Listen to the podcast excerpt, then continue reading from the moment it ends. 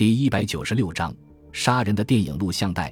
马丁撇撇嘴，他身后的凯文说：“他会吓坏的，他肯定受不了那电影里的气氛。”马丁说：“叫他进来吧，让我们来看看他是不是能受得了。他既然要看，就让他看吧。”那个陌生男孩尾随在大卫身后走进来，一直站在起居室里。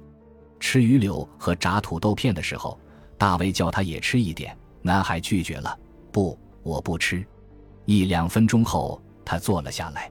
其他三个男孩谁也没有说什么，只顾低着头赶紧吃。吃完就把纸袋扔进了壁炉里。这时，大卫又闻到了来自那陌生男孩身上奇怪的气味。房间里很热，大卫脱下皮外套扔在红色的厚地毯上，但那陌生男孩仍旧穿着他那件皮外套，双手插进衣袋，一动不动地坐在那里。准备好了吗？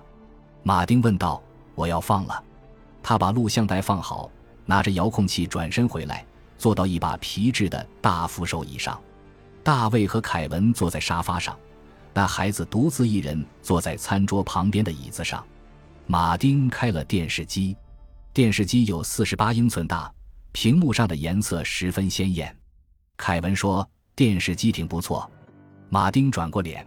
问那个一动不动地坐在那里的陌生男孩：“你看过杀人电影没有？”大家费了很大的劲才听懂他说：“看过，就看过这一部。”马丁显然不相信：“你看过这一部？你知道片子里讲的事情吗？”“知道，我看过好几百遍了。”“好几百遍？真不明白你在胡说些什么。”凯文打断了他们的话：“好了。”我们把电灯关掉，开始看吧。马丁说：“你们坐着别动，瞧我的。”他摁了一下遥控器上的一个按钮，他们头上那盏大灯便瞬间熄灭了。凯文赞叹道：“真神奇！”荧幕上出现了一条郊区街道，镜头显示是从一辆行驶的汽车挡风玻璃后拍的。这是个大晴天，有很多很多的树木，树枝张开，满是叶子。路边的房屋都很漂亮，彼此间离得很远。旁白开始了，是一个男人的声音，低沉浑厚。这是英国一座普通城市里一条普通的马路，这也是夏天里一个普通的日子。但是对于某位女士来说，一切都不再普通。对于她来说，再也不会有下一个夏天了。大卫看到那陌生男孩眼睛瞪得大大的，全神贯注地盯着荧幕看。嘴唇不知不觉地跟着那些旁白在动，他觉得奇怪极了。大卫强烈地感觉到自己这会儿实在不想看这部电影。他的眼睛虽然回到了荧屏上，但竭力不使注意力集中在那里，这样自己就不会看清楚画面了。几分钟后，旁白忽然没有了。那陌生男孩好像说了一句什么话。马丁问他：“你说什么？”我说：“那所房子很漂亮，不是吗？”凯文皱了皱眉头，专心地看着荧屏，不再理会他。马丁嘟哝了一声，大卫的眼睛总是不由自主地离开屏幕。不过电影里什么事也没有发生。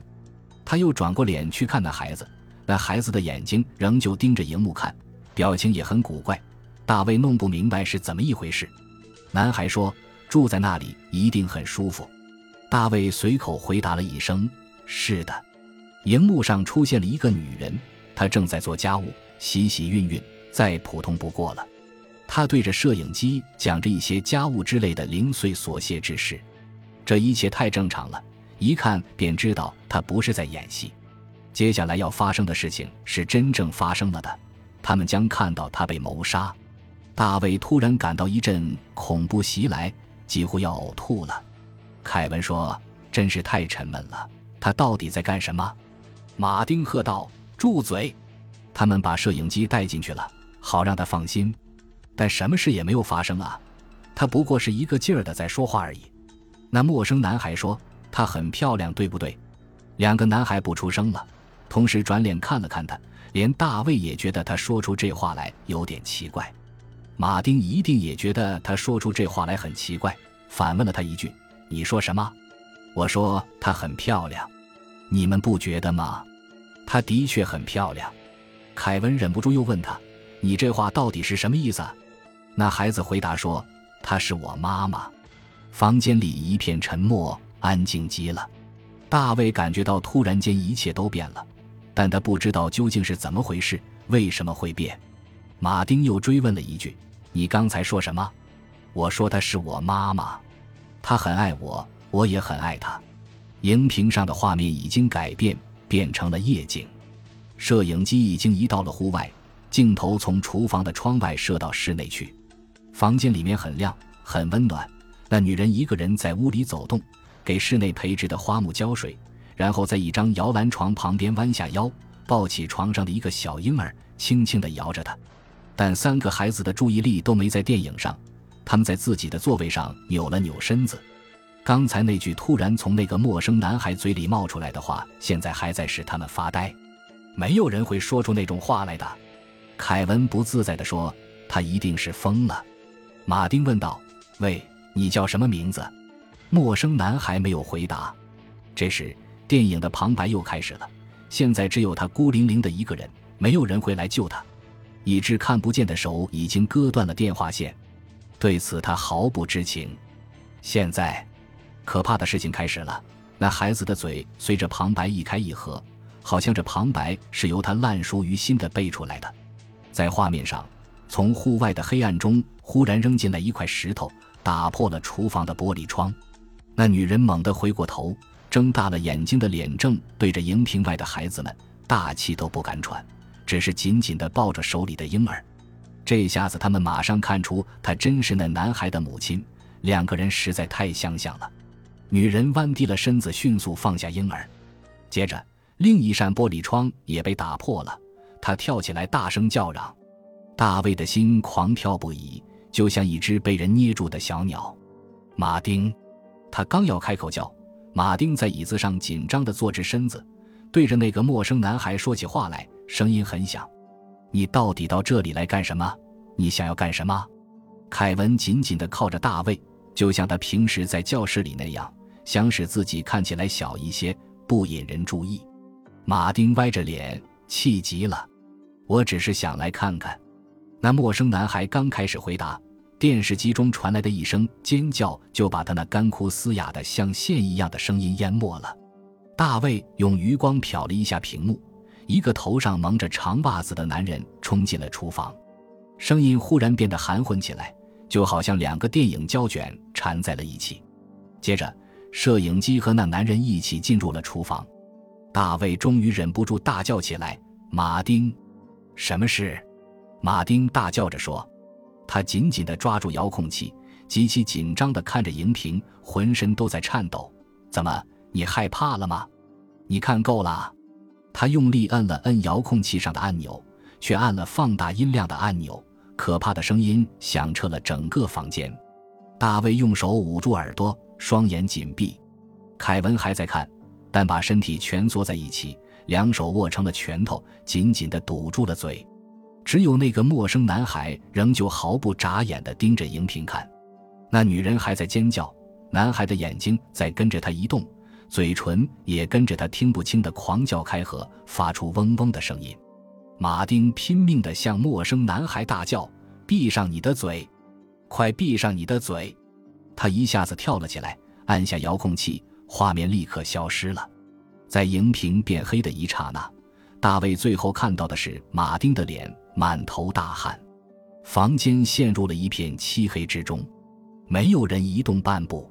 大卫听见马丁咽了咽口水，喘气声很粗，他觉得又害怕又羞耻，真想呕吐。黑暗中忽然响起了那个陌生男孩的声音：“片子还没有放完。”马丁恶狠狠地叫道：“给我闭上你的嘴，出去！还没看完，我就不能走。”我总是要看到结尾的，你干嘛要看？只有看这部片子时，我才能看到它。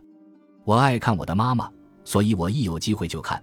她的声音从黑暗中传来，听来更遥远、更冰冷、更古怪，每样东西都变得异常可怕。